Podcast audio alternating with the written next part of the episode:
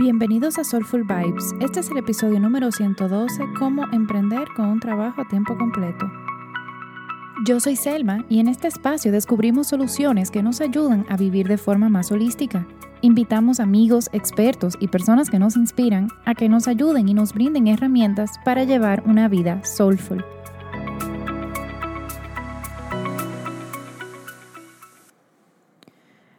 Hoy te vengo a hablar a contarte un poco mi experiencia de cuando yo comencé con Soulful. Y quizás no lo sepas, pero yo tenía un trabajo a tiempo completo y era un trabajo bastante demandante.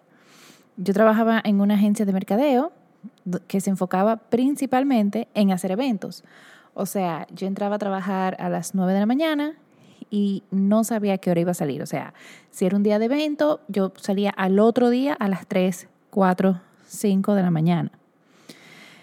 Te quiero hacer esta historia porque me he encontrado con varias personas que tienen un trabajo a tiempo completo y no saben necesariamente cómo pueden comenzar a emprender o tienen una idea de algo que quieren hacer y no saben cómo approach it. Entonces, si tienes un trabajo a tiempo completo, y no puedes renunciar todavía porque claro, hay que pagar facturas para vivir, pero igual quieres emprender, yo te voy a compartir algunos tips que yo espero que te puedan dar luz y motivación. Antes de empezar a emprender, yo sí te recomiendo que te hagas unas preguntas que tengo para ti. Primero, ¿por qué quieres emprender? El dinero puede ser parte de esa motivación, pero no lo es todo. Te cuento, o sea, yo tengo tres razones por las que yo emprendí. Primero, siento que compartir bienestar es algo que yo tengo que hacer, o sea, va más allá de lo que yo quiero, es algo que, yo siento que es como mi misión. Y en un inicio sí, yo me, me enfocaba mucho en el bienestar físico, mental y emocional, y ahora también empecé a incluir bienestar financiero. Cuando tenemos una misión más allá que el retorno monetario, eso es lo que nos va a llevar a sobrepasar momentos duros o momentos donde no tenemos motivación, porque hay que ser honesto, pasa. Cuando uno emprende, no todos los días son súper lindos, hay días que uno no quiere hacer nada, pero uno tiene que sacar de adentro. Y esa misión, ese por qué, es lo que te lleva. Y el dinero no siempre es. Mi segunda razón era que para mí era importante tener esa libertad de spread my, my wings, o sea, abrir mis alas y volar. Y en muchos trabajos que yo tenía sentía que me la cortaban.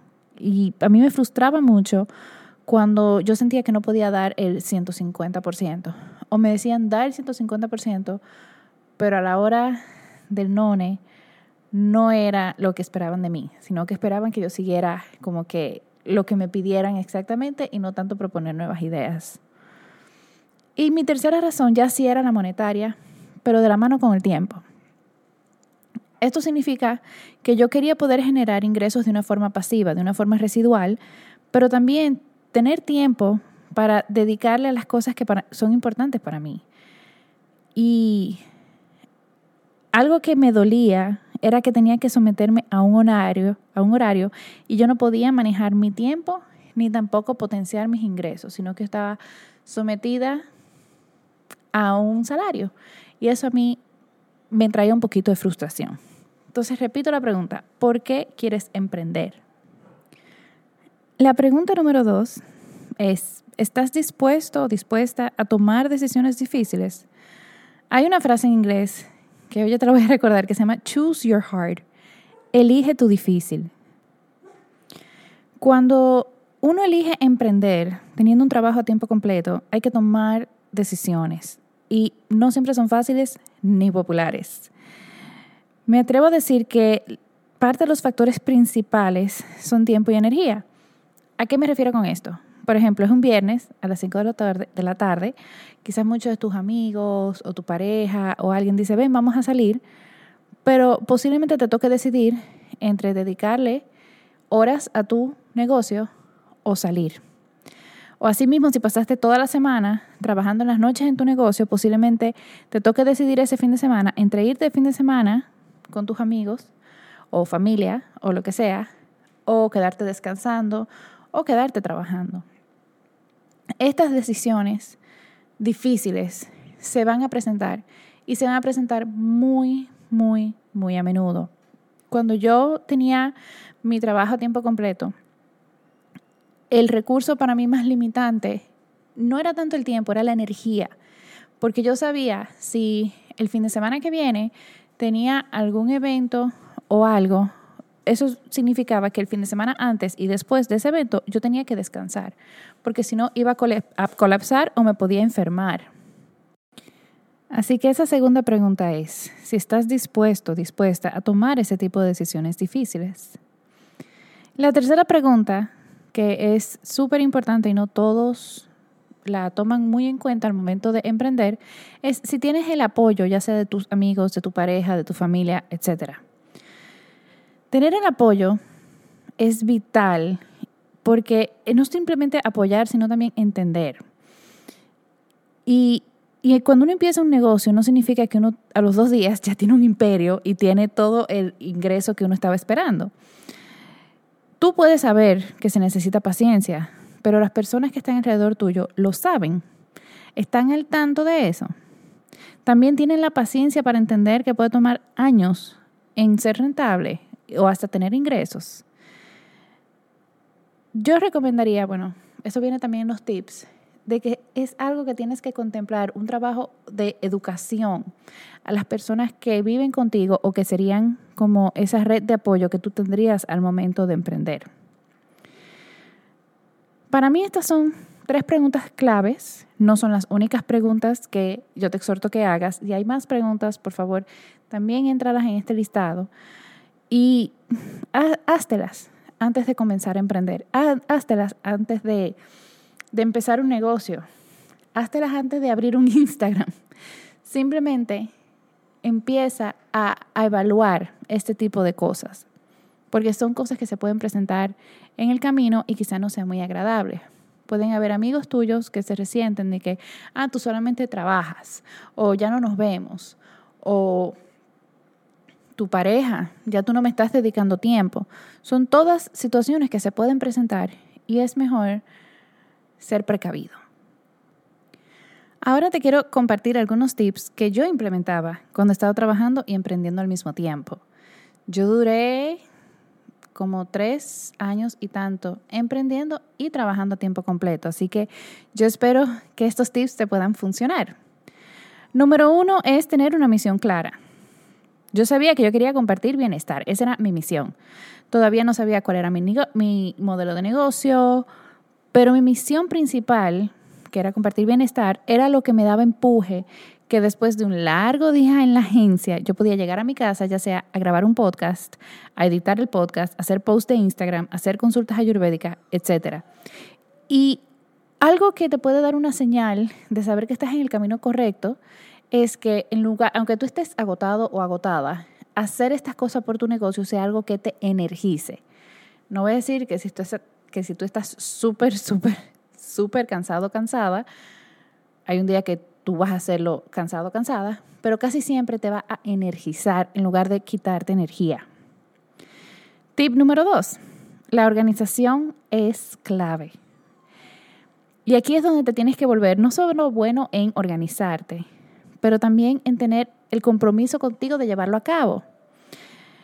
Por ejemplo, si un sábado te dice que lo vas a dedicar a hacer tu planificación del mes en tu emprendimiento o lo que sea, hacerlo. Pero esto también va de la mano con tomar las decisiones difíciles en las que tus amigos dijeron vámonos para la playa. ¿Te quedas trabajando o te vas de fin de semana? Y cuando tú te organizas, tú también le pones horas a tu emprendimiento. Vamos a suponer, tu horario de trabajo por los regulares de 9 a 6 y media, 7 de la noche. Entonces, tienes el compromiso de que a las 8, de 8 a 10, te vas a dedicar a tu emprendimiento y comprometerte con eso. Porque cuando emprendemos, eso requiere de trabajo, requiere de dedicación.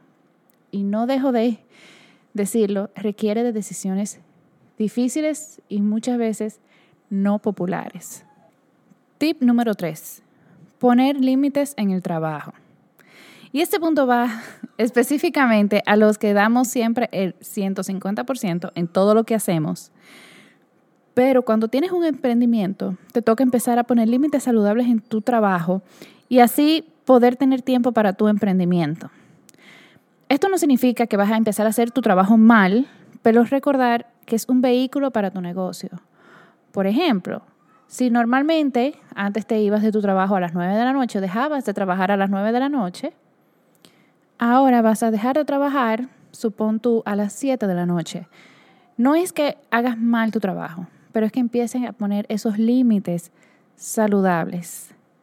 Y conectando con el cuarto tip, que es usar el trabajo como un vehículo para tu negocio. Esto significa usarlo como una escuela que te ayudará con tu emprendimiento. Por ejemplo, yo aprendí muchísimo de gerencia de negocios en mi trabajo, aunque mi emprendimiento era de bienestar. También ir tomando notas de cómo quieres que se vea tu negocio, que sea tu negocio, e ir aprendiendo de las cosas en tu trabajo que tú repetirías en tu futura empresa y cuáles no. El tip número 5, hacer un plan. Esto va tanto a nivel individual como a nivel de las personas que te rodean. A esto me refiero. Uno, que vas a comenzar a emprender con un trabajo fijo, esto significa menos tiempo para tu familia y tus amigos. Entonces, eso es importante comunicarlo. Que ir trabajando, cómo vas a recibir ingresos con tu negocio y en cuánto tiempo aproximado esto te va a permitir renunciar a su trabajo. Ah, mira, yo sé que necesito tener un ingreso mensual de tantos. Esto significa que de aquí a un año mi negocio debe poder tener la capacidad de producir eso para yo poder renunciar. Y si cuentas con apoyo financiero de tu familia, pareja, amigos, etc., y te apoyan a que renuncies y te dediques 100% a tu emprendimiento, poner las expectativas claras de que quizás por un año hasta dos años vas a necesitar su apoyo.